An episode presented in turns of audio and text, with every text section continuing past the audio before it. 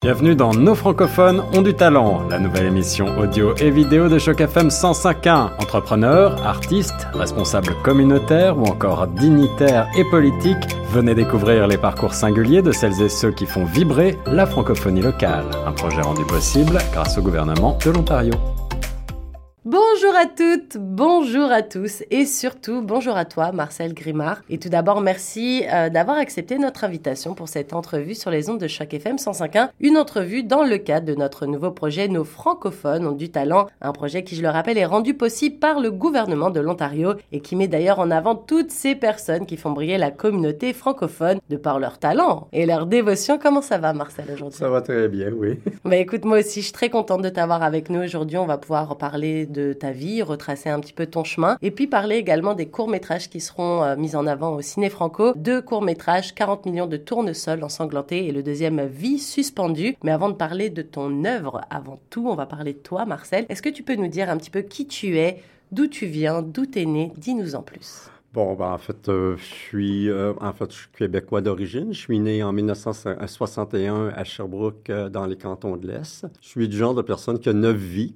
Euh, je suis un peu comme un chat. J'ai fluctué d'une carrière à l'autre, qui fait en sorte que je me suis retrouvé en Ontario français en 1994. Et de là, ben, je me suis impliqué dans la communauté francophone. J'ai découvert, euh, en fait, ses besoins, ses problématiques, mais aussi ses promesses, je dirais aussi. Et euh, finalement, ben, d'un fil en une aiguille, ben, j'ai changé d'une autre carrière à une autre carrière à une autre carrière. Parce qu'à un moment donné, j'arrive, j'arrive à un niveau plateau où je m'ennuie. Et aussi, j'ai l'impression que j'ai fait le tour du, jardin. À ce moment-là, ben, je retourne aux études en général. Je suis un nouvel intérêt professionnel, puis bon, comme le reste, j'y vais à fond, à fond de train. J'ai pour mon dire, quand on fait du plongeon, on plonge. Puis une carrière, c'est un peu comme ça. Quand on décide d'aller sur le plongeon, ben, à un moment donné, on plonge. Parfois, c'est agréable. D'autres fois, on peut s'améliorer. Puis d'autres fois, ben, on se fait mal. Mais euh, en général, moi, ça fonctionne comme ça. Ça va bien. On va monter le plongeon. On apprend la job. Après, on saute. Et euh, je reviens, je ressaute. Et quelquefois, je me fais très mal. Donc, ça m'oblige à me réorienter. Que j'appelle du, euh, du re-engineering professionnel. Et ben, c'est ça qui arrive présentement. Après quelques années de problématiques de santé mentale. Donc, j'ai décidé de retourner aux études en art visuel et c'est là que je commence à explorer un peu plus euh, tout ce côté artistique, créatif et présentement, bon, ce qui m'amène à faire le vidéo pour le... Bon, puis en fait, j'ai fait le vidéo pour, pour moi et ben, je me suis dit, bon, pourquoi pas le présenter à Ciné Franco? Puis finalement, bon, je suis assez chanceux, ils, ils vont me présenter. Alors, tu parlais de, de ton lieu de naissance, tu as dit Sherbrooke au Québec. Moi, j'aimerais euh, qu'on se focalise sur euh, un souvenir d'enfance, quelque chose d'heureux un, pas heureux, un moment qui te revient en tête, un moment, euh, allez, si peut-être un bon souvenir quand même. C'est toujours mieux à garder en tête les bons souvenirs. Quelque chose, voilà, quelque chose qui t'a marqué dans ta jeunesse quand tu étais plus jeune? Oh mon Dieu. euh, ça fait loin, ça. On parle de 50 ans au moins. En fait, euh, je pense que c'est peut-être plus un souvenir scolaire. Euh, j'étais en, en sixième année. L'école primaire où j'allais, c'était l'école qui était associée à l'Université de Sherbrooke, où les, où les étudiants en éducation allaient faire leur stage, mais c'était aussi un lieu de recherche. Alors, en sixième année, mon professeur faisait sa maîtrise en éducation euh, au niveau primaire euh, maternel et sa maîtrise visait à voir comment l'art pourrait aider les étudiants moins privilégiés. Donc, en sixième année, il utilisait différentes formes d'art pour nous aider euh, au niveau de nos apprentissages. Un des grands moments, je me souviens, c'est qu'on faisait un film, on, faisait un film, un court métrage où chacun participait à l'écriture du film. On, apprenait à utiliser la caméra, caméra 8 à 8 mm. on faisait les décors, petite maquette, chacun avait sa petite maison. Puis finalement, c'est un, peu une histoire d'horreur qu'on faisait ensemble.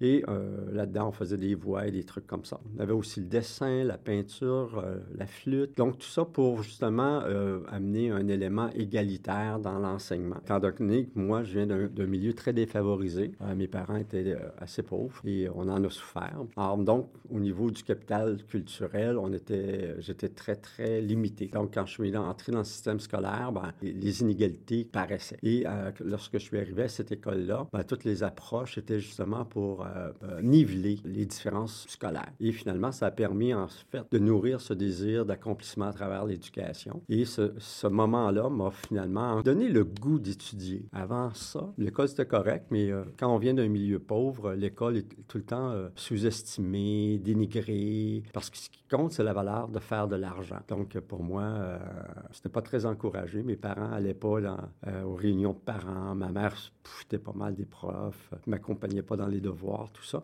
Alors, quand je suis, quand je suis, j'ai atteint la sixième année avec ce professeur-là, il m'a vraiment, à travers cette approche de l'art, donné le goût d'étudier. Et j'ai commencé à prendre mon envol et à devenir très autonome au niveau de mon apprentissage. Et euh, ben, finalement, je suis là, ici, aujourd'hui, avec bardé de diplômes, parce que j'adore l'école. Comme quoi, des fois, l'éducation, c'est aussi, c'est au-delà d'un système scolaire, des fois, c'est aussi sur les épaules des professeurs, parce que c'est vrai qu'un professeur, des fois, peut faire la différence, en bien comme en mal. Des fois, il y a des enfants qui adorent l'école et puis qui sont confrontés à un prof qui est horrible, qui les rabaisse tout le temps, et puis du coup, ils ont plus du tout envie d'aller à l'école, ou à l'inverse, justement, comme tu disais, quelqu'un qui t'ouvre une porte vers quelque chose, un nouveau milieu, et qui t'amène vers des belles choses. Donc, c'est cool que tu soulignes ça. Et du coup, on va rester dans cette époque un petit peu de l'enfance encore, et je me demandais quel était ton rêve à toi quand tu étais enfant, Marcel? Mon rêve à moi, c'était de devenir danseur. J'aimais beaucoup danser. D'une part parce que j'ai j'ai eu, en fait, malgré la- ma relation difficile avec ma mère, euh, elle était très jeune. Ma mère, en fait, euh, lorsqu'elle a accouché de moi, elle avait 18 ans. Donc, ça veut dire que toute mon enfance, c'était une femme de la vingtaine. Donc, de son temps, dans les années 60, très yéyé, très hippie. Donc, on dansait beaucoup à la maison. Et c'était la relation, euh, un des moments privilégiés que j'avais avec ma mère. Parce qu'elle faisait son ménage en dansant. Donc, elle se mettait euh, un, disque euh, sur la stéréo.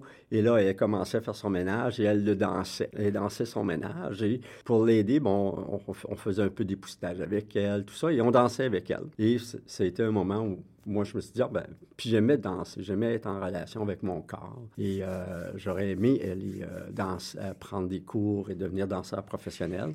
Encore là, quand on vient d'un milieu pauvre, la danse, c'est un milieu pas très encouragé. Alors, donc, à ce moment-là, on a beaucoup tué le, désir de ça. Mais il reste que j'aurais aimé être un danseur. Et encore aujourd'hui, à 61 ans, j'adore aller danser. Je vais encore dans les discothèques. J'ai plein de copains qui sont dans la dans la vingtaine et on va danser quand on a l'occasion et tout ça. Donc, parce que c'est une relation au corps, tu c'est une relation de plaisir. Puis en même temps, ben, tu c'est comme ça paraît pas, mais on fait de l'exercice. Puis on, s'oxygène. Surtout maintenant qu'on fume plus dans les bars et dans les discothèques, alors ça devient très santé, tu sais, danser.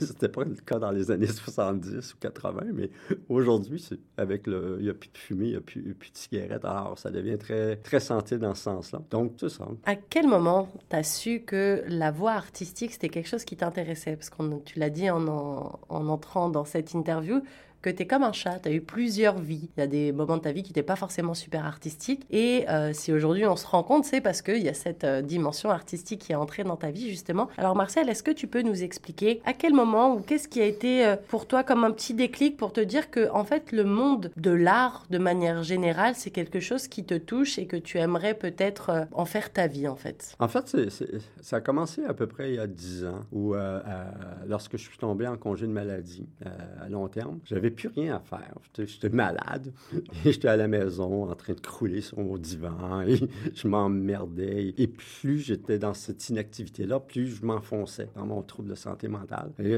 c'est là que j'ai commencé à dire, ah ben peut-être je pourrais faire du dessin. J'aimais faire le dessin. J'aimais beaucoup dessiner quand j'étais adolescent.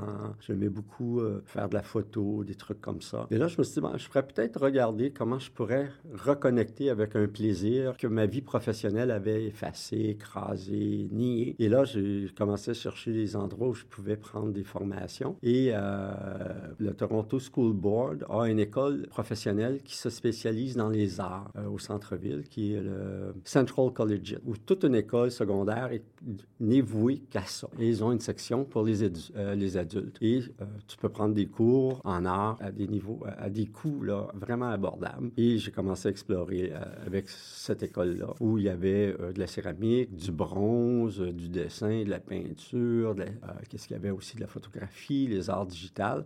Alors, comme j'avais le, dés- le désir euh, d'aller vers la peinture, ben, je me suis dit, j'ai commencé par le dessin. Et là, j'ai commencé à faire du dessin. Et là, j'ai le dessin de base, la perspective, ces trucs-là. Et là, je, comme, malgré l'aspect un, peu euh, de base, j'aimais ça. J'aimais ça reproduire un verre, j'aimais ça reproduire une plante, j'aimais ça reproduire un jouet. Et ça m'occupait et ça me nourrissait. Et aussi, il y avait cette satisfaction qui grandissait avec le maniement du crayon. Et un peu plus, ben là, je suis allé en peinture, j'ai fait le bronze et là, j'ai découvert la joie du bronze. Ah, c'est vraiment le fun de faire un bronze et de, faire le croquis, d'en faire le, moule et de voir le moulage, la, couleur du bronze. Euh, chauffé, coulant, cette couleur très lave. Puis là, ça coule dans ton moule. Et là, t'attends une semaine et là, tu démoules et là, c'est la révélation. Et là, tu as un objet qui est d'une grande beauté et d'une grande durabilité. Et c'est là où je me suis dit, j'ai le goût de cette immortalité-là à travers l'art. Comme homme gay, j'ai pas d'enfant et la vie m'a fait en sorte que je peux pas en avoir. La loi était pas adoptée à ce moment-là, alors j'ai fait le deuil des enfants. Mais j'avais toujours ce souci-là de la, quelle euh, immortalité que moi je, pourrais avoir. Et à travers la, découverte de mon désir artistique, c'est greffé tranquillement un désir d'immortalité à travers l'objet d'art. Et euh, c'est un peu ça que je m'en vais, là. Et justement aussi le fait, comme tu disais, tu as souligné le fait que la paternité, c'est pas quelque chose que tu vas pouvoir ou que tu as pu avoir dans ta vie. Est-ce que justement le fait de créer quelque chose, de, comme tu disais, le moulage, et puis une semaine après, tadam, quelque chose apparaît, est-ce qu'il n'y a pas aussi quelque chose qui te plaisait à cette époque, vu que tu, tu souffrais vraiment de problèmes mentaux, que tu étais vraiment dans une période de ta vie où c'était pas le top? Justement, est-ce que le fait de créer, d'avoir cette créativité en ébullition, ça t'a justement permis de peut-être de te reconcentrer sur ce que toi, au fond de toi, t'avais besoin et pas de subir, comme tu disais, sur ton canapé où malheureusement les minutes elles passent sans que tu sois réellement maître de ton destin, entre guillemets. Oui, c'est sûr. Ben, ben, c'est sûr que l'art a ce fondement thérapeutique hein, parce que c'est, une c'est, un, un retour vers soi, c'est une recherche vers son désir de créer quelque chose. C'est aussi un désir de vie. Hein. On met sur quelque chose, on le crée, donc il faut avoir le désir de cette chose-là. Donc ça, ça ramène euh, graduellement vers le, chemin du désir de vivre. Et à chaque fois que je créais quelque chose qui était plaisant à voir, ben, ça me donnait un peu plus de désir à continuer. Ça me grandissait, ça me nourrissait. Donc, finalement, les idées... Euh, un peu noires, ben, s'estompaient.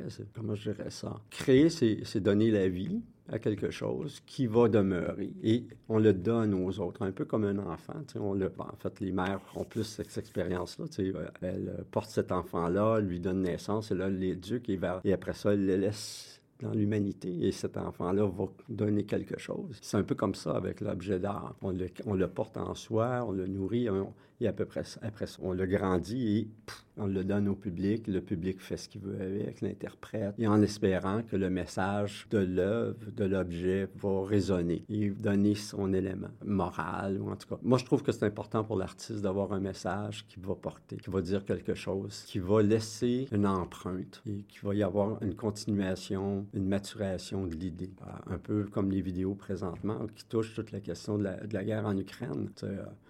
On, pense toujours à l'aspect géopolitique. Moi, ce qui me touche chez les gens, euh, c'est cette souffrance-là. C'est 40 millions de personnes-là qui, euh, du jour au lendemain, ont perdu toute sécurité, toute balise, tout sens... Euh, Famille, enfants, plein de choses. C'est ça, tu sais, la faim, le froid. Maintenant, c'est le froid. Ça va... Et combien de gens vont mourir? C'est ça qu'on oublie trop dans l'aspect géopolitique, tu sais. Puis présentement, j'écoute les gens se plaindre du prix du pétrole, la, la hausse des prix.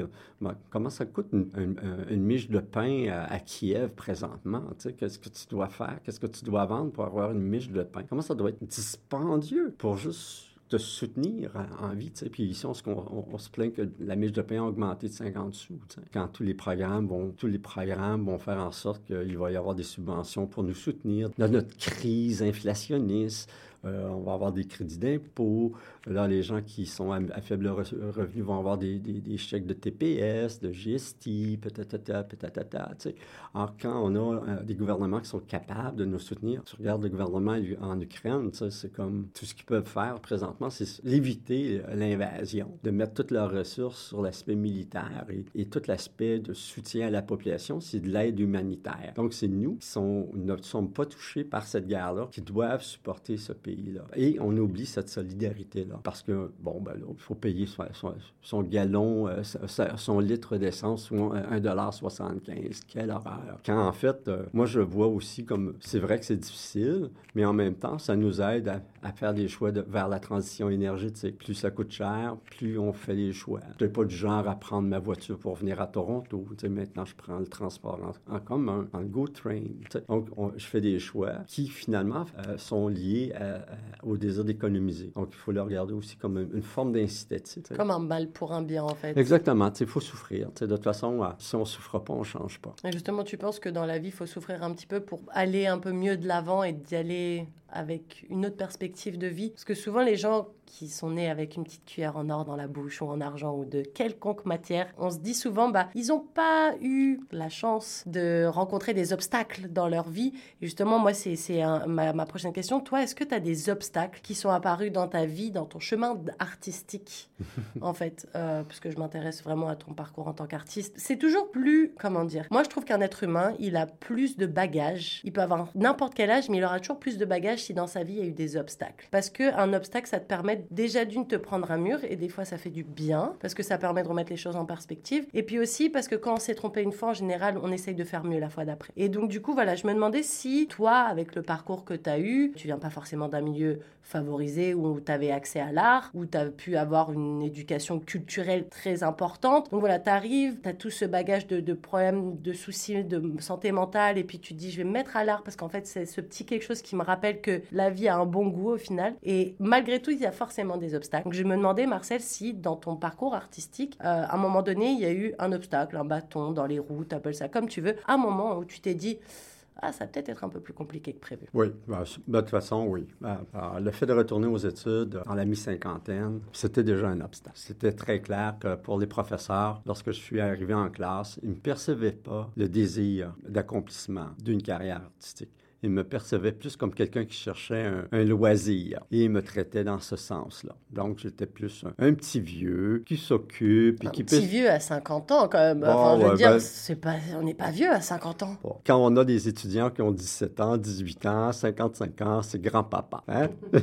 c'est grand-papa. Et euh, il y avait ce rapport-là à l'autre où le fossé générationnel fait en sorte que même encore aujourd'hui, j'ai très peu de rapport avec mes collègues scolaires. Ils me voient comme un grand-papa. Et aussi, euh, je suis entré à l'université avec le, phénomène du MeToo. Donc, euh, il y avait cette crainte de l'homme, donc toute la crainte du harcèlement sexuel, toute la crainte de la violence sexuelle ou cette crainte de la misogynie. Donc, comme le programme euh, universitaire à, lequel je suis inscrit, 90% des étudiants sont en fait des jeunes filles et les professeurs sont aussi des, femmes. Alors, j'ai été perçu comme un potentiel agresseur. Et euh, on m'a beaucoup isolé dans ce sens-là, dans cette période-là, même que j'ai été victime de commentaires euh, dérogatoires sur le fait que j'étais un homme, même si j'étais un homme gay, même si j'étais un homme qui vivait un problème de santé mentale. Des attaques très personnelles aussi. Ça m'a beaucoup euh, déstabilisé à ce moment-là, étant donné que je ne suis pas le genre de personne qui va attaquer, je ne suis pas le genre de personne qui va accuser ou harceler.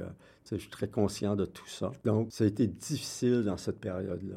Euh, pendant une année, une année et demie. Euh, le, mouvement MeToo, ça a été difficile. Et les jeunes garçons, eux, ont beaucoup souffert. Les jeunes hommes qui étaient dans mon programme, beaucoup ont abandonné ou ont changé carrément de, programme parce que l'attaque était vraiment collective contre tout ce que représentait un pénis. C'est incroyable que d'un mouvement de femmes qui se sentaient harcelées se mettent limite à exclure d'autres personnes qui, elles, n'ont rien fait de mal, en fait. Je veux dire, toi, tu arrives, tu fais partie de leur cours, qui est le mouvement MeToo, qui y a, enfin, qui a rien du tout. Toi, tu es là pour faire tes cours, pour prendre un nouveau départ dans ta vie. C'est un peu moche, en fait, de, mettre de faire un amalgame avec tout le monde, parce qu'on peut pas mettre tout le monde dans le même panier. Encore s'il y avait eu une altercation ou que début d'année, il y avait eu une, je sais pas, une petite phrase qui était mal passée. Mais du jour au lendemain, enfin, même pas du jour au lendemain, en fait, de but en blanc, on t'a pris comme tu es un homme, donc euh, malheureusement, on va pas être copain avec toi. Ah, fait, c'est sûr que ça a été difficile, mais en même temps, il faut prendre la position euh, de la période. C'est aussi, c'était un moment euh, de prise de conscience collective que les femmes ont pris par rapport au fait que c'était possible de prendre ce pouvoir-là, de pouvoir déclarer, de dénoncer la violence.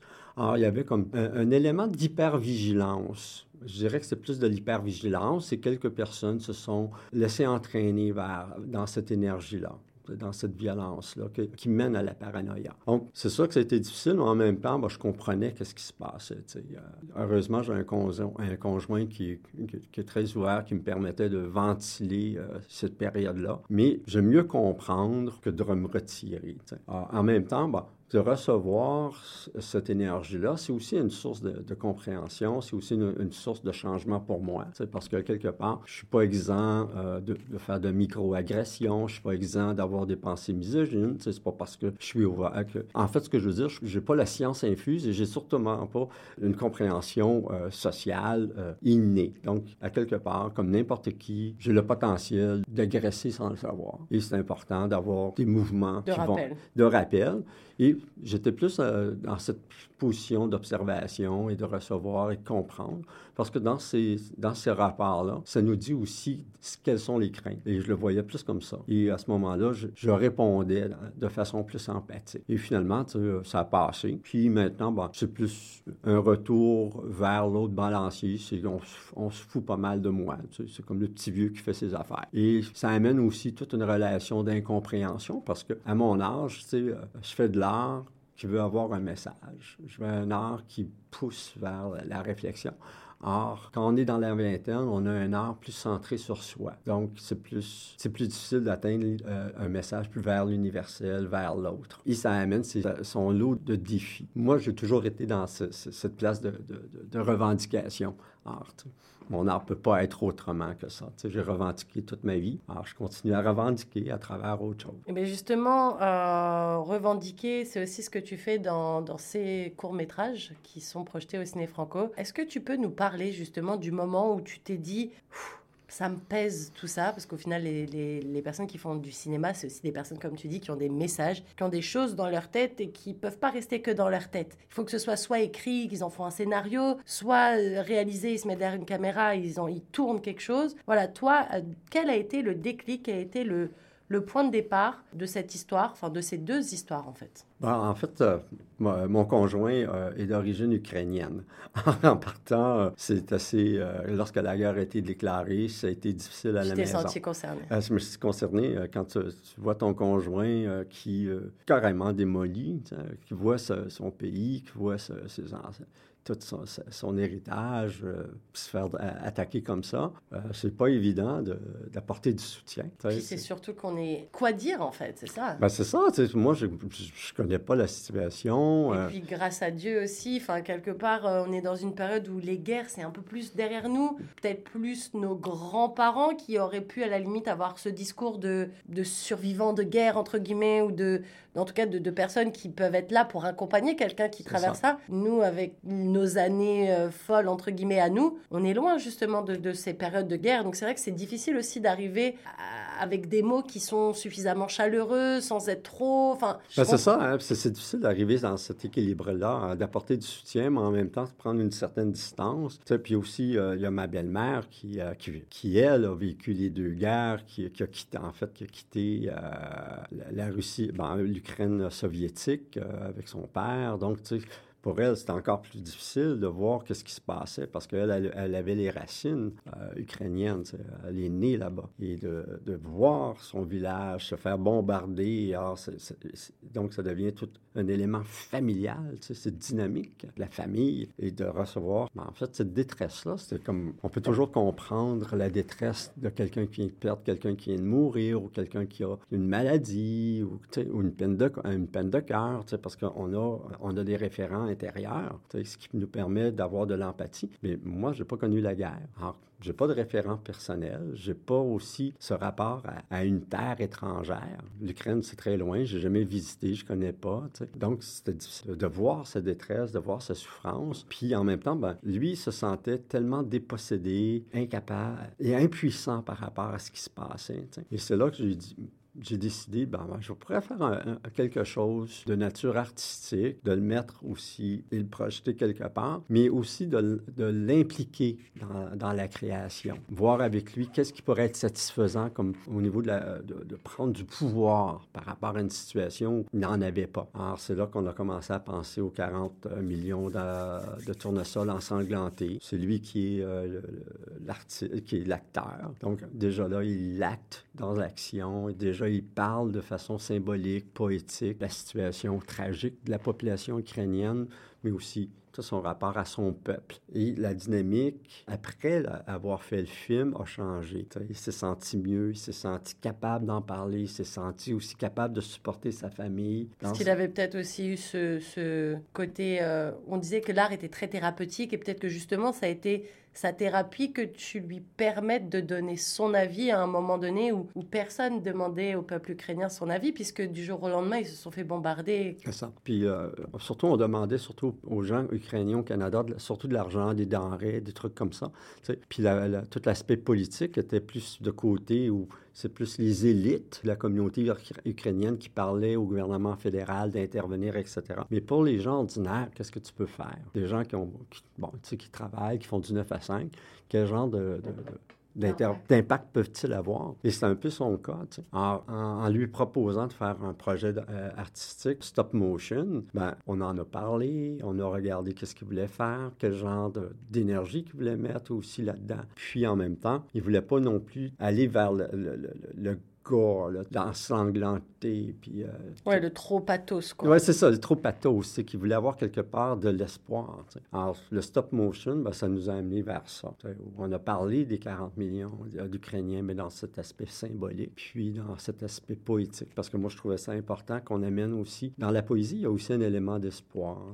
En tout cas, c'est personnel. Je pense peut-être que quelqu'un a une opinion au, contraire, au contraire, mais pour moi, la poésie, c'est une place de libération. Et quand tourné ces images, qu'est-ce que tu as voulu montrer? Sur quoi tu as voulu pointer le doigt exactement? Parce qu'il y a toujours ce truc de la perception. Toi, ce que tu veux faire et puis les, comment les gens le prennent après. Donc c'est toujours ce truc à prendre en considération et je me demandais justement, voilà, quand toi, tu as mis tes images euh, en forme, qu'est-ce que tu voulais montrer? C'était quoi le truc sur lequel tu voulais vraiment pointer le doigt? Ben, En fait, ce que je voulais surtout pointer, c'était essayer de centrer, euh, de rappeler aux gens qu'il y a des, des vies ordinaires des gens avec des vies ordinaires qui souffrent. Je voulais avoir un élément métaphorique pour justement euh, parler de ces 40 millions-là. Donc, ça a été l'utilisation de 40 tournesols qu'on a plantés dans le sol, donc de revenir à la terre, rappeler la terre ukrainienne et tout ça. Et avec le lac Ontario, ben, ça rappelait un peu la, mer Noire et aussi que quelque part, tout le combat qui arrive présentement, c'est justement dans le but de contrôler la mer Noire par les Russes. C'est ça le but. Ils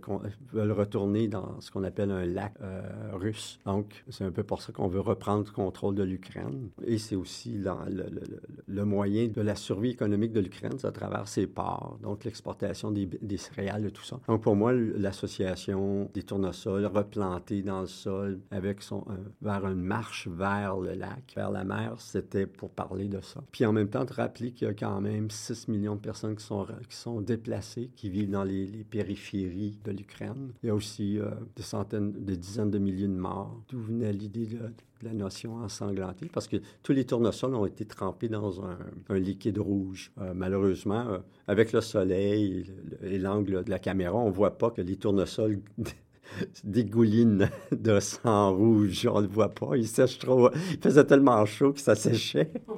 ça séchait sur le tournesol. Donc, on ne voit pas vraiment. Puis, euh, à ce moment-là, je ne maniais pas tellement bien première pro. Alors, je n'ai pas pu accentuer le rouge qu'il y avait sur les tournesols. Mais l'idée, c'était aussi de parler de ces gens qui vont être handicapés pour le reste de leur jour, qui vont perdre des membres, des pertes de, vie humaine. Puis, au-delà de la vie humaine aussi, le traumatisme. Oui, c'est ça. Parce que, justement, on le disait, nous, on a, on a cette chance de ne pas avoir vécu ni grandi dans des périodes de guerre. Je sais que moi, mes grands-parents euh, qui ont vécu ces périodes de guerre, ils ont quand même un certain traumatisme sur certaines choses. Par exemple, euh, c'est tout bête, mais euh, de pas gaspiller la, nourriture parce qu'on ne sait pas si demain... Et ce truc de on ne sait pas si demain, parce que peut-être qu'il va y avoir quelque chose qui va arriver d'un coup, ça laisse des petits traumatismes, alors que c'est pas quelque chose de grave, ça leur a jamais empêché d'avancer. Mais il y a certaines personnes qui, euh, quand il y a des bombardements, bah, ils vont être très sensibles au bruit pour le restant de leur vie, ou euh, le moindre bruit suspect, voilà, va être quelque chose, ou euh, des mauvaises nouvelles à la télé, ça va leur apporter tout un mhm. truc. Mhm. Donc il y a peut-être aussi ce, truc-là aussi, c'est qu'au-delà de, de l'handicap, il y a aussi peut-être toute cette maladie mentale qui va. C'est sûr qu'il va y avoir des individus. Mais en fait, on n'est pas, on n'est pas égaux devant le traumatisme. Hein. Certains ont plus d'outils de, résilience que d'autres et certains euh, vont rester carrément traumatisés toute leur vie. D'autres vont développer des stratégies de résilience. Ce qui est en fait la possibilité pour le peuple ukrainien, c'est qu'ils vivent tous ensemble le traumatisme. Alors, ça devient un moment de construction identitaire. C'est aussi un moment de construction nationale commun. Donc maintenant, ils ont une identité ukrainienne plus forte, parce qu'avant, c'était un peu plus lousse euh, comme identité. Alors maintenant, ils ont un moment de naissance collective. Par contre, certains vont y trouver des sources d'épanouissement à long terme, mais d'autres vont rester en arrière, vont rester figés dans ce temps de guerre. Ah, on sait autre chose, on ne sait pas quelle durée aura cette guerre-là. On ne sait pas aussi l'amplitude qu'elle va prendre. Euh, on, on, nous dit la menace nucléaire. Ben, ça arrive, c'est encore pire. C'est planétaire à ce moment-là. Mais là, ça veut dire que c'est tout le monde qui va s'impliquer dans cette guerre-là. Donc, il y a énormément d'insécurité pour les gens en Ukraine, mais pour nous aussi. Et une façon qu'on fait, c'est qu'on regarde la télé et on oublie les images. Et c'est un peu pour ça que j'ai fait euh, Vie suspendue, parce qu'on parle constamment des images. On voit beaucoup d'images, mais 30 euh, secondes plus tard, on a euh, une bande-annonce d'un film violent. Après on a une publicité qui parle d'un savon pour les, euh, pour les mains. On retourne à, l'image violente de l'Ukraine et on retourne. Et ce qui fait en sorte que toutes ces images-là sont un peu cette plat. Tout est en 2D hein, et on oublie les images de cette guerre-là. il y en a des milliers et des milliers d'images qui sont produites tous les jours sur la guerre en Ukraine, qui sont véhiculées dans les médias, les réseaux sociaux, entre les individus. Mais tout ça, on, on les consomme tellement rapidement qu'on oublie. Et l'idée de, de, la petite vidéo sur euh, vie suspendue, c'était ça, c'est de revenir aux images et de voir en fait que c'est une tornade visuelle. Et il y en a tellement qu'on n'arrive pas à, prendre, à, à s'agripper à une qui pourrait avoir cette force de, de frappe, qui pourrait nous dire faut changer le, cours de la situation. Mais justement, tu penses que aussi le fait qu'on ait peut-être trop d'accès à trop d'images, ça enlève un peu de l'empathie chez les gens parce que du coup, c'est comme du fast, fast euh, ah, information? En fait, oui, je pense qu'il y a deux, deux, choses, deux phénomènes qui arrivent. C'est qu'à un moment donné, on, on, fait une genre de. Euh, il, y a, euh, il y a le trop plein d'images. À un moment donné, il faut se protéger. Donc, on se désensibilise. Et il y a aussi, à un moment donné, il y a cette coupure émotionnelle parce que c'est trop dur à voir. Donc, on coupe et on, encore, et on crée une forteresse par rapport à, ce qui se passe. Et c'est des mouvements euh, naturels. C'est quand même difficile de voir des corps, de voir des, des fausses communes. C'est comme quand on, on, enlève notre barrière et qu'on on va vers cette empathie-là. C'est horrible de voir des fausses communes, de voir les corps qui sont sortis, Maintenant, sont rendus à faire des, des, prélèvements euh, d'ADN pour trouver qui sont ces personnes-là. Euh, certaines ont été torturées. Donc, quand il y a un trop-plein, il faut fermer. Et je pense qu'on est arrivé à ce point-là, à un point qu'on n'en parle presque plus, hein, parce qu'il y a cette habitude euh, on s'habitue à, cette violence-là. Et à un moment donné, il y a, ce temps, il y a comme un ennui qui s'installe. Ah, encore la guerre en Ukraine. Et puis le fait que ce soit pas nouveau au final, que mis à part dire et encore un bombardement, et encore une ville assiégée, et encore. Au final, il n'y a pas ce côté nouveau qu'il y avait au début quand la guerre a éclaté et que tout le monde mettait les informations pour regarder ça. Maintenant, ça fait partie des informations, ça fait partie du flot, mais c'est comme le Covid. Au Covid, au début, euh, on parlait que du Covid parce que c'était la news qui faisait la une partout. Et puis, au bout d'un moment donné, bah, on s'est rendu compte que ça allait peut-être durer, comme tu disais. Cette guerre, on ne sait pas combien de temps elle va durer. Et à un moment donné, c'est pas qu'on s'est habitué, mais c'est qu'il n'y a plus ce côté excitant du nouveau, du. Euh, c'est comme quand on est dans une affaire avec un serial killer et puis on n'a pas de nouvelles et puis on va plus en parler, mais les parents des victimes, ils sont toujours en train de pleurer leur, leur perte. Donc c'est pareil pour l'Ukraine. Combien de familles, combien d'enfants sont partis sur le terrain, mais au final, voilà, maintenant qu'on le sait, ça fait partie du domaine du on le sait, ça fait partie de la vie de tous les jours. Donc maintenant, c'est à toi, si tu veux te renseigner, les informations sont disponibles. Ouais. Mais par contre, on va peut-être moins t'en parler. Puis il y a Noël qui arrive, ce serait dommage de euh, entacher, entre guillemets, l'information et la bonne humeur générale. Des fois, c'est ça aussi qu'il faut prendre en considération, mm. c'est que les médias, même si ici on est dans une radio, certains médias préfèrent mettre en avant certains trucs ou pas en fonction aussi de l'état général. Faut pas être trop anxiogène des fois aussi. Faut comprendre que les gens des fois aussi ils sont trop stressés. Donc si on leur remet une couche à la télé, bah la personne qui rentre de son travail, comme tu disais, de 9h à 5h, peut-être qu'en rentrant, bah elle a pas envie qu'on lui prenne la tête avec encore et la grève et euh, la guerre en Ukraine et le Covid et tu vois. Donc au final, c'est la crise climatique. Euh, la crise du plastique. C'est ça, il y a un milliard de, de, combats et ça mène vers justement une nouvelle, euh, une nouvelle question. Je me demandais, Marcel, moi c'est une question que je pose aux femmes en général, je me demande, je demande toujours aux femmes si être une femme en 2022 c'est un combat, est-ce que c'est un challenge, c'est un défi? Toi t'es pas une femme, donc du coup je vais adapter ma, ma question différemment. J'espère. je me demandais si quand on faisait, quand on était, euh, quand on faisait partie d'une communauté, que ce, que ce soit LGBT, que ce soit être une femme, que ce soit avoir des problèmes de santé mentale, bref, quand on est, entre guillemets, pas comme tout le monde, qu'on n'est pas dans, le carré où on met tous les autres carrés, est-ce que tu penses que c'est un défi en plus d'être un artiste et en plus d'avoir ce côté un petit peu différent? c'est sûr que ça peut apporter certaines difficultés. Personnellement, je vois pas, euh, j'en vois pas tellement, dans la mesure où moi, je suis assez assumé. Ça fait, euh, j'ai fait mon coming out, j'avais 19 ans. Ça fait 19, depuis l'âge de 19 ans que j'affirme euh, que je suis gay. J'ai acquis un statut HIV, j'ai appris à vivre avec cette maladie-là toute ma vie, j'ai eu des problèmes de santé mentale. Alors, j'ai toujours été à la marge. Et il y a tout le temps des gens qui comprennent pas. Il y a toujours des, camps, des gens qui stigmatisent, il y a toujours des gens qui ridiculisent, il y a tout le temps des gens qui, moi, je dirais, qui sont euh, violents. Il y a toujours de la violence. J'en reçois constamment encore aujourd'hui. C'est juste une question comment je vis avec, comment je les reçois. Au fil du temps, c'est comme pour atteindre un certain niveau de je, je m'en foutisse. Je fais ce que je veux, puis je fais ce que je veux, dans la mesure que ça me maintient en vie, ça me donne un bonheur, ça, ça me donne un sens à la vie, ça me donne un but, hein, ça me donne une raison de me lever le matin. Mais c'est sûr, tu veux dire, je suis sûr qu'il y a plein de monde qui me connaissent à Toronto qui disent, ah tiens, malade, ah le fou, ah oui, la tapette. Je suis certain, je suis certain. Mais en même temps, quand on a des idées négatives comme ça, c'est eux qui se, sont, qui se polluent eux-mêmes.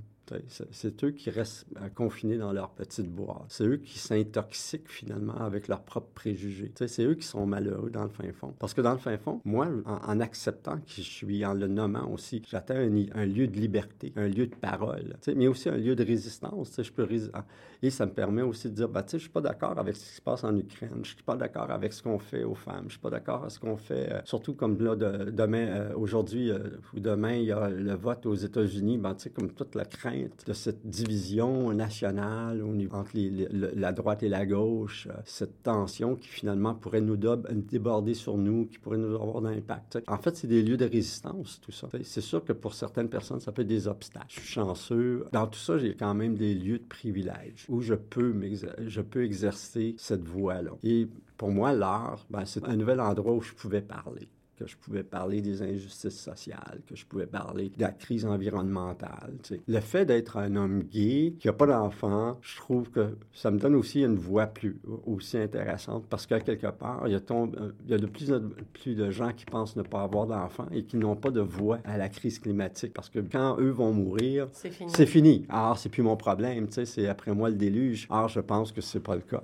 C'est la responsabilité de tout le monde et ça inclut les hommes gays, ça inclut tout le monde, tout le monde tout le monde. Parce que dans le fin fond, j'ai peut-être pas d'enfants, mais j'ai des neveux. Ces neveux-là euh, vont peut-être avoir des enfants. Alors, tu sais, dire, il y, a, il y, a, quand même une poursuite là, de, de, de l'espèce humaine. Tu sais. Puis même surtout que des hommes gays, tu n'es pas le premier et tu seras probablement pas le dernier non plus. Et si tous les hommes gays avaient s'étaient dit, oh, le climat, pourquoi faire? Moi, je m'en fous bah, on serait peut-être pas là tous en fait, parce qu'il y, y, aurait peut-être eu un cataclysme à un moment donné. mais, donc, euh. mais en même temps, tu le, dire, de- le fait de ne pas avoir de, de responsabilité res- parentale, ça me donne aussi beaucoup de temps. Ben, Donc, je peux prendre du temps, je peux militer, je peux créer, je peux exposer, je peux venir ici.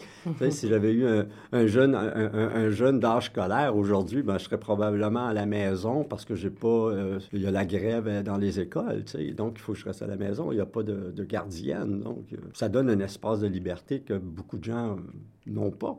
Quand tu as deux enfants, trois enfants, ben, ça en engruge du temps. C'est, na- normal. tu sais. Donc, ça enlève des capacités d'actisme, euh, de, de- défense, euh, des, des trucs comme ça, ou juste d'implication. Donc, ça me donne cette possibilité-là. On, on a tout le temps le choix de choisir, de regarder le pessimisme ou l'optimisme. Moi, dans ma vie, j'ai toujours choisi l'optimisme. Même quand c'était très noir dans ma vie, euh, j'ai regardé l'optimisme parce que c'était le seul endroit où je pouvais survivre.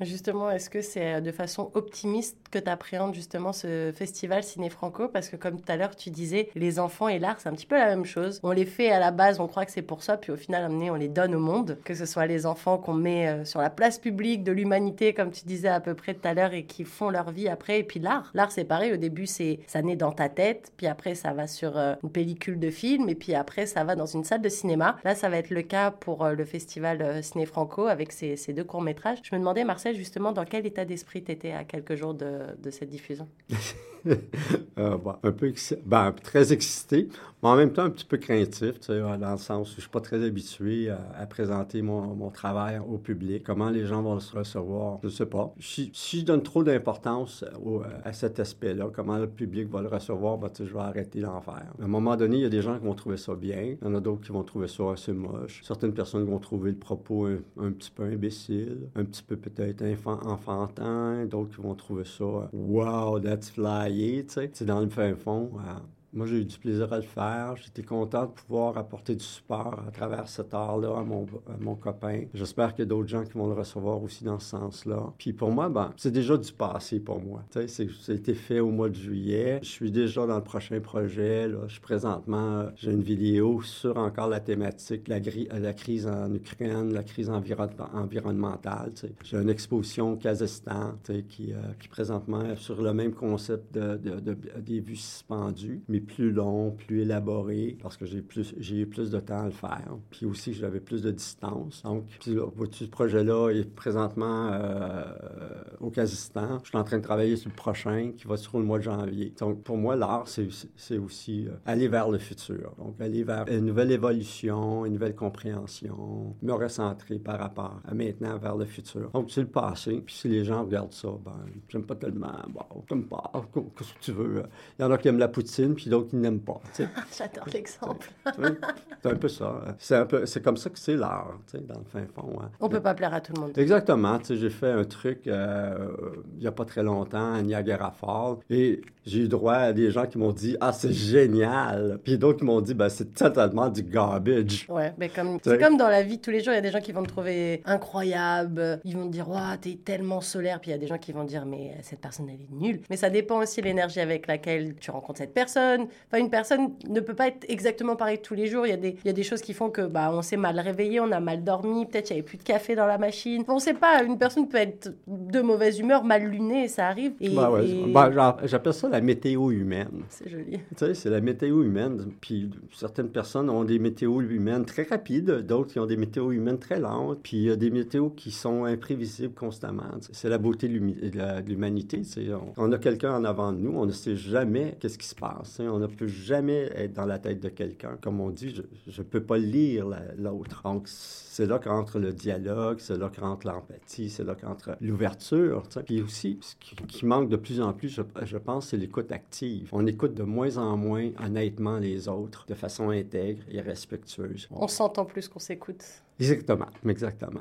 Alors, ce qui fait en sorte qu'on entre de plus en plus dans ces zones d'isolement, dans ces zones de ghettoisation, euh, où on se parle entre nous et on ne va pas voir les autres, on ne va pas chercher d'idées des autres. Et ce qui fait en sorte a, on, on a de moins en moins de capacité À de- se comprendre les à se comprendre, aussi de, co- de moins en moins de cohésion, de cohésion sociale, moins de, mo- de moins en moins de solidarité, parce qu'en ne s'écoutant pas, on n'entend pas les besoins des autres et on se retourne vers soi-même. De toute façon, on s'en va vers une société de plus en plus narcissiques. Et euh, ça fait en sorte que quand les narcissiques sont incapables de voir les, les, les autres tels qu'elles sont. Et justement, toi, si tu devais euh, donner un conseil ou des conseils à une jeune personne dans la vingtaine qui a envie de se lancer dans le monde de l'art, alors plutôt euh, dans le monde du 7e art, puisque c'est un petit peu le média, enfin le médium que toi euh, tu, tu, touches, qu'est-ce que ça serait les conseils que tu pourrais donner à, à cette jeune personne qui sait peut-être pas par où démarrer ou qui se dit peut-être j'ai pas les épaules ou parce qu'il y a ça aussi quand on est artiste, on s'attend à ce que ce soit un artiste avec tout ce que ça engendre, mais des fois on est juste une personne hyper introvertie, mais on a des super bonnes idées et des fois ça peut être difficile aussi. Donc voilà, je me demandais si toi, Marcel, avec tout le recul, avec euh, les hauts, les bas, tout ce que tu as pu rencontrer dans ta vie, quels seraient les conseils que tu pourrais donner à un jeune qui a envie de se lancer dans une carrière artistique?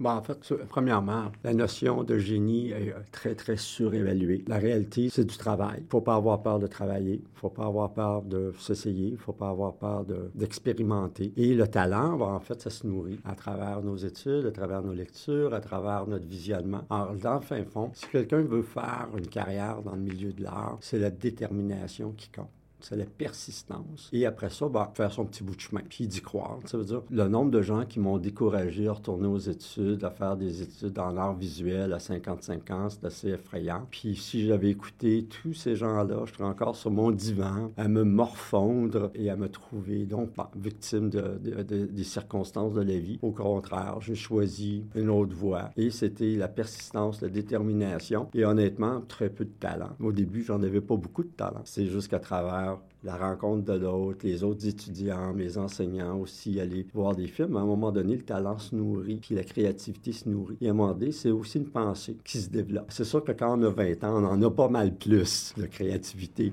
et on a plus de guts on a plus. Euh... Mais on a moins de vécu. Oui, mais tu sais, le vécu, des fois, ça peut être un, un gros obstacle, parce qu'à ce moment-là, on connaît un petit peu plus les attentes sociales, puis c'est plus difficile de, de, pousser les normes. T'sais, quand on a 20 ans, on n'a pas grand-chose. C'est comme on, on, peut les pousser, les normes, on peut les contester beaucoup plus facilement. T'sais. Puis de là vient des nouvelles idées. Tandis qu'à un âge plus avancé, c'est plus difficile d'avoir des idées nouvelles. Malgré tout, il y a quand même un élément misanthrope qui s'installe. On peut regarder en arrière, dire, ah, dans le temps, il y avait telle affaire qui était meilleure, telle affaire qui était plus intéressante, et il y a une certaine détérioration des conditions sociales qui se mettent en place. Puis là, tu dis, ben, le monde se met à souffrir de plus en plus. Il y a eu des grandes luttes qui se sont entrepirées, dans, ben, en fait, quand j'étais plus jeune, qui maintenant n'ont plus d'importance, qui ont été écrasées, qui ont été oubliées. Le néolibéralisme a, tué beaucoup d'idées au niveau de la collectivisation des droits, des, biens des trucs comme ça. Et on, regarde les problématiques sociales aujourd'hui, puis tu te dis, ben, il y a 20 ans, on le savait. Comment ça se fait qu'on n'a pas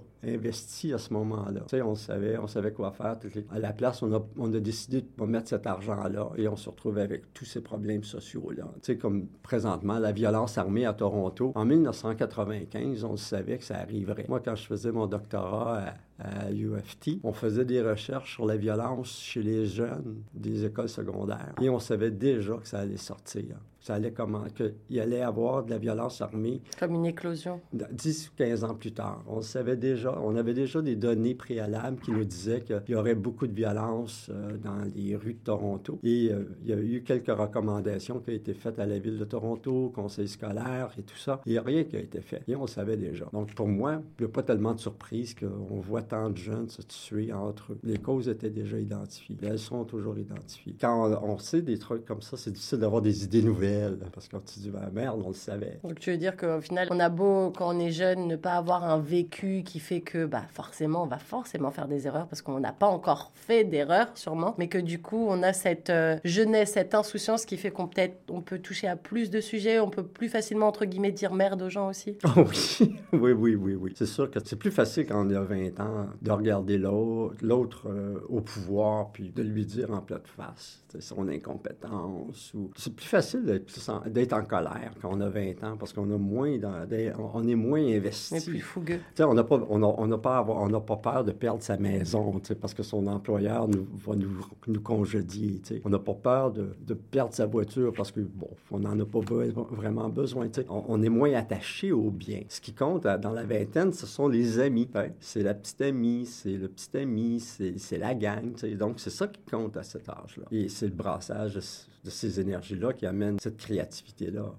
Et c'est aussi la fraîcheur du regard. Pour moi, la vie, je l'ai vu. Tu sais. Voir une petite fleur, bleue, ben, j'en ai vu des petites fleurs bleues. Tu sais, sauf que pour quelqu'un qui commence en art, voir une petite fleur bleue dans un certain contexte, ben, c'est nouveau. Donc, c'est aussi un regard, une fraîcheur qu'on perd avec l'âge. Donc, c'est encore plus difficile d'être créatif à, 60 ans parce qu'on on perd cette fraîcheur-là. Moi, ce que je trouve de plus en plus, c'est je trouve de la fraîcheur dans ma nostalgie, dans cette nostalgie-là. Quels sont les, les, beaux souvenirs, mais aussi toute la tragédie et tout ça.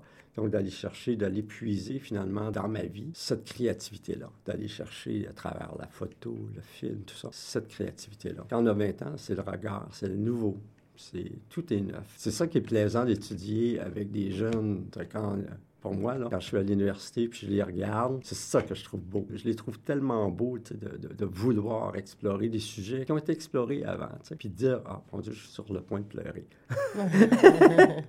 c'est beau de les voir, puis de s'essayer, puis d'échouer, puis de se relever, d'avancer, puis d'apprendre, puis euh, quelque part, des fois, de sentir qu'ils sont en, tension. Alors, c'est super plaisant pour ça, puis je trouve ça stimulant. Moi, ça me stimule. Puis en même temps, ben, je, je, suis quelqu'un qui aime ça, euh, pousser un peu les autres alors j'en fais plus qu'on m'en demande. Vous voulez ça, on va vous en donner dix fois plus, parce que j'ai du temps. Mais en même temps, ben, moi, je me dis, c'est aussi une façon de modeler parce qu'aujourd'hui, euh, c'est difficile de maintenir la motivation chez les jeunes. je le vois, là. C'est difficile de les motiver au métier d'étudiant. C'est un métier. Surtout, euh, et en, Amérique du Nord et en Ontario particulièrement, on n'en a pas fait un métier de l'étudiant. On en a fait euh, l'étudiant qui, qui est instrumentalisé pour le marché du travail. Pour eux, tu es centré sur la tâche... D'après. D'après, c'est ça. Quand, en fait, la tâche d'étudiant, c'est une tâche qui est ta vie. On apprend constamment. C'est ça, être Le métier d'étudiant, c'est d'étudier tous les jours quelque chose de nouveau. Et ce qui nous, qui nous maintient à jour, ça nous maintient frais. Puis en même temps, ben, ça, nous ouvre sur des nouvelles idées. Donc, de, lire constamment, de prendre constamment. Donc, c'est le métier d'étudiant.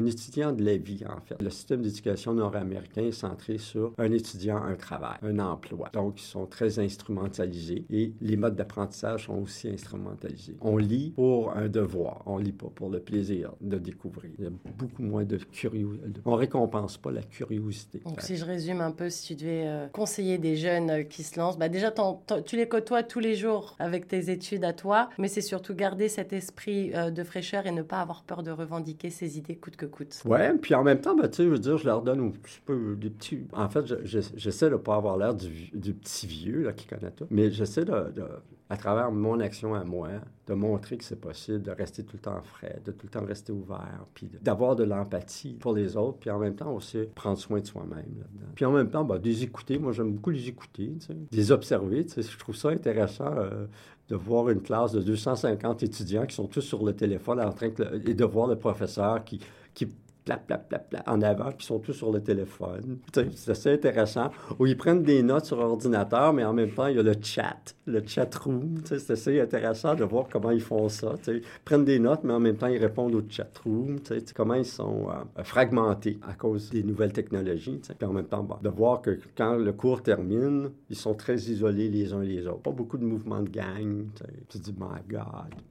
Moi, à 20 ans, après un cours, on se ramassait au bar, puis on, discutait du cours, on, on, chialait contre le prof. Mais aujourd'hui, ils sont très isolés, ils s'en vont euh, avec leur téléphone, font du texto. Puis beaucoup ont à travailler aussi. A beaucoup des études font en sorte qu'ils ne peuvent pas avoir une vie étudiante. Euh, paisible. Paisible, c'est ça. C'est ça. Ils ont des soucis d'argent. J'ai une de mes collègues euh, avec moi, elle a trois emplois pour pouvoir aller à l'université à temps plein. Alors, elle est toujours fatiguée, la pauvre petite. Puis là, tu te dis, ben, comment ça se fait? Tu sais, qu'on a, on, a un système comme ça qui oblige euh, une génération à avoir des emplois de 20-25 heures par semaine. Et après ça, on s'attend à avoir des résultats scolaires de haut niveau, d'excellence et tout ça quand ils sont euh, tellement préoccupés par la vie du quotidien, le loyer qui augmente. moi, quand j'étais jeune, on ne pensait pas euh, à payer son loyer. Il se payait parce qu'il n'était pas cher. Euh, on travaillait deux jours, puis c'était payé. Alors, quand aujourd'hui, ils doivent travailler une semaine, une semaine et demie, c'est pas plus. C'est pas plus, c'est ce que je veux dire. C'est pas plus. C'est surtout comme quand tu vas à Toronto, quand tu payes 2000 pour un, une pièce, une chambre, un, appartement, une chambre, il faut que en fasses des heures. Puis la plupart sont au salaire minimum. C'est pour ça aussi qu'il y a plein de, d'étudiants en art qui abandonnent, parce que l'art, au final, si tu écoutes des fois les, anciens, les parents, l'art, c'est un peu le vent aussi, c'est l'art du vent, quoi. L'art où on va te dire, bah ouais, cet objet, il est cool, mais s'il n'y était pas, tu aurais passé ces heures-là à travailler pour quelque chose de plus concret, et au final, tu pourrais peut-être payer ton loyer. Donc c'est vrai qu'on est dans une, dans une société où l'art a une place centrale, que ce soit la musique, le cinéma, les, les arts... Euh, la peinture, la photo, tout le monde est très, très aware de ça, tout le monde est très conscient que c'est important. Et encore plus après la pandémie, on s'est rendu compte que d'avoir coupé tout ça, ça a rendu les gens très malheureux. Mais d'un autre côté, c'est toujours là où on enlève les budgets. C'est toujours là où euh, on va se dire oui, mais bon, au final, euh, ta peinture, là, si t'étais parti faire tes heures au Starbucks, tu prendrais ton shift et tu fais tes heures. Et puis au final, à la fin, bah, t'as peut-être pas une peinture, mais au moins t'as de l'argent dans ta poche. Donc c'est vrai que c'est un petit peu euh, un petit peu difficile, mais en tout cas j'apprécie que tu rentres autant dans le dans le détail sur autant de choses parce que c'est vrai que quand on est étudiant en art, il y a des choses qu'on se rend peut-être pas compte à quel point c'est difficile. On va au cinéma, on voit un film, on se dit ah mais c'est tellement simple, alors qu'en fait ça demande vraiment beaucoup de résilience et beaucoup de courage aussi. Euh, c'est aussi beaucoup d'investissement financier. Tu sais quand, quand, on parle, il a fallu que j'achète une caméra, il a fallu que j'achète un tripode. Si je voulais avoir des éclairages, il aurait fallu que je les loue. Donc il y a, beaucoup de, dépenses périphériques euh, au métier d'étudiant en art. Euh, présentement, il euh, faut tout acheter la peinture, il faut acheter les cadres, il faut acheter les pinceaux. Il n'y a, rien qui est fourni. donc, c'est... Puis le matériel d'art, c'est extrêmement cher. Surtout si tu veux avoir une certaine qualité. Le niveau professionnel, c'est extrêmement cher. J'ai d'acheter un petit pot là, qu'on appelle le Pure Black. Là. 5 onces. le pot est gros comme ça. Et ça a été 50 dollars. C'est tout petit. C'est tout petit, là, 5 onces. Et c'est 50 dollars mais ça va donner un effet dramatique à la vision artistique que j'ai pour ces peintures-là. Mais tu veux faire un film, ben, ben, là, je suis en train de planifier un court-métrage, ben, là, ça va me prendre des acteurs, ça va me prendre des caméramans, ça va me prendre des, des gens au son. Ben, là, on parle de quelque chose qui monte déjà à 5000 dollars. Je suis étudiant, là. Donc, je suis pas éligible à des, bourses, je suis pas éligible à des, des, subventions, je suis pas éligible à, rien, là. Donc, ça veut dire que je fais de l'autofinancement. donc, c'est moi qui le finance. Mais c'est pas donné à tout le monde. C'est ça. Moi, je la chance d'avoir mon âge, mais aussi la chance d'avoir un revenu stable, ce qui me permet de faire ces dépenses-là. Mais quand on a 18 ans, puis euh, on travaille chez Starbucks, ben, le 5 000 c'est bye-bye. Hein. Ben, c'est... Ou alors, on sait que ce projet va prendre très longtemps. C'est ça, ou c'est à la débrouille. C'est donc les copains euh, qui, donnent, euh, qui donnent de son temps. Là, on, utilise les équipements de l'université, patatati, patatata. Puis on ne fait pas un casting, on prend les copains aussi. C'est ça, c'est ça. Donc, à, ce moment-là, on apprend plus le, le cinéma à la débrouille. En même temps, ben, ça peut amener une nouvelle vague. Pourquoi pas? pourquoi pas? C'est comme ça que la nécessité vient la, Comment on appelle ça? Comment ils disent ça? Là? du besoin... Non, je ne saurais pas ça. Là. Nécessité, quelque chose. du besoin vient la nécessité... Non, de la nécessité vient la création ou quelque chose comme ça. Bref, en tout cas, quand on est au pied du mur, on lève la tête, c'est ça? C'est ça, quelque chose de même. mais il reste que c'est ça. Être étudiant en art, c'est un lieu de privilège, mais quand on veut vraiment, il faut travailler, avoir une job, veut, veut pas. Comme l'université fournit absolument aucun matériel, alors ça veut dire que l'étudiant doit fournir son matériel. Et là, à ce moment-là, c'est limité selon son portefeuille. Des étudiants qui sont limités seulement à l'aquarelle parce qu'ils n'ont pas les moyens de se payer les, acryliques professionnels, les pinceaux professionnels, les grandes toiles.